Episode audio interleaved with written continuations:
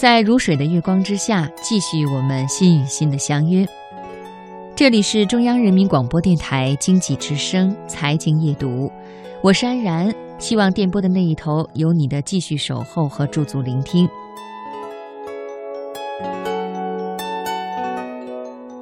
说到读书，接下来我们节选吴伯凡先生的文章。为什么今天我们还要读文学经典？一起来分享。前几天有个朋友到我家里来，他在我的书桌上看到一本书，非常诧异。他说：“你怎么会看这样的书？我以为你只会读技术史、商业史、管理经典之类的书，你怎么还会读这样的书呢？”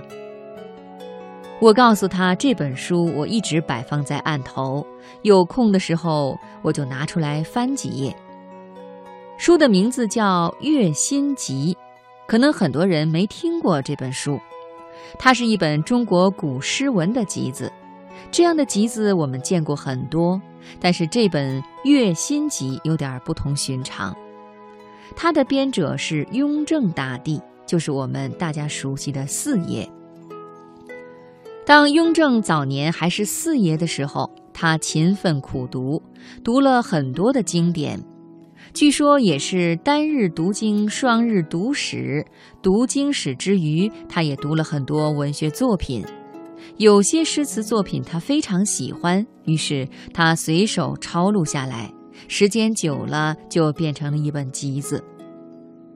一个很神奇的人，他执政十三年，据说他每天只睡两个时辰，也就是四个小时。雍正每天批阅奏折，随手写下的文字平均达到八千字，每天八千字，大家可以想象这是怎样的一个工作量啊！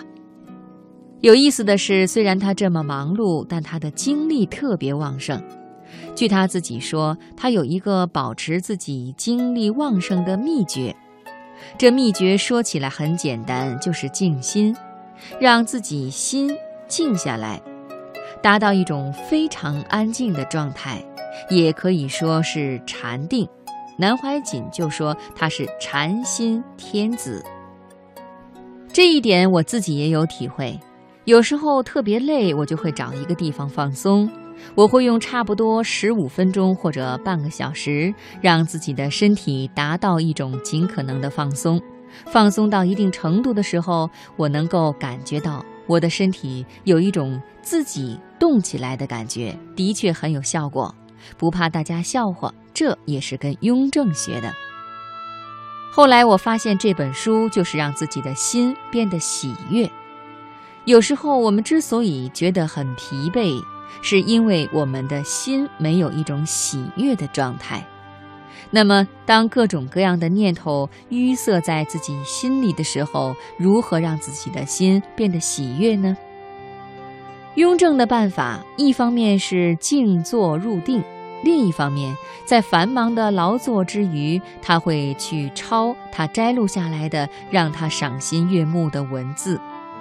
他自己是这样说的：“批阅经史之余，旁及百家小集。”其有即兴消闲、欲怀超脱者，加章好句，散见简编；或如皓月当空，或如凉风解暑，或如日花照眼，或如好鸟鸣林，或如泉响空山，或如钟情午夜。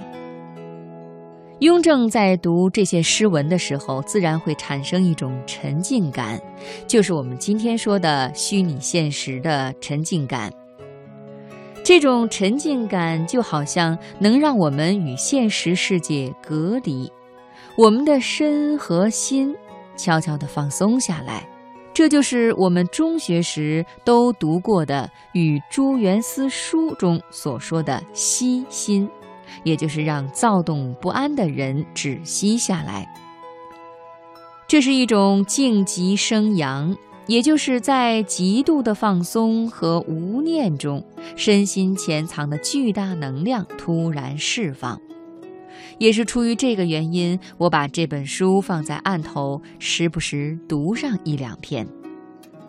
我们经常考虑如何提高个人管理效率，其实有一个很重要的事情我们忘了，那就是当你的身心状态不是那么喜悦的时候，哪怕你非常抓紧时间，你的效率也会非常低。所以，对于每天总在忙碌的人来说，文学不仅是一个消遣，它甚至还是一种个人身心管理的工具。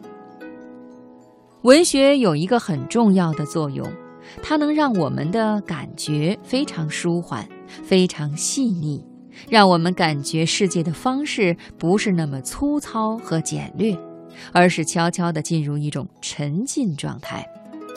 那些优秀的文学作品，实际上是在拯救我们的感觉，拯救我们被日常琐碎的事物磨损的那些非常迟钝、非常简陋的感觉。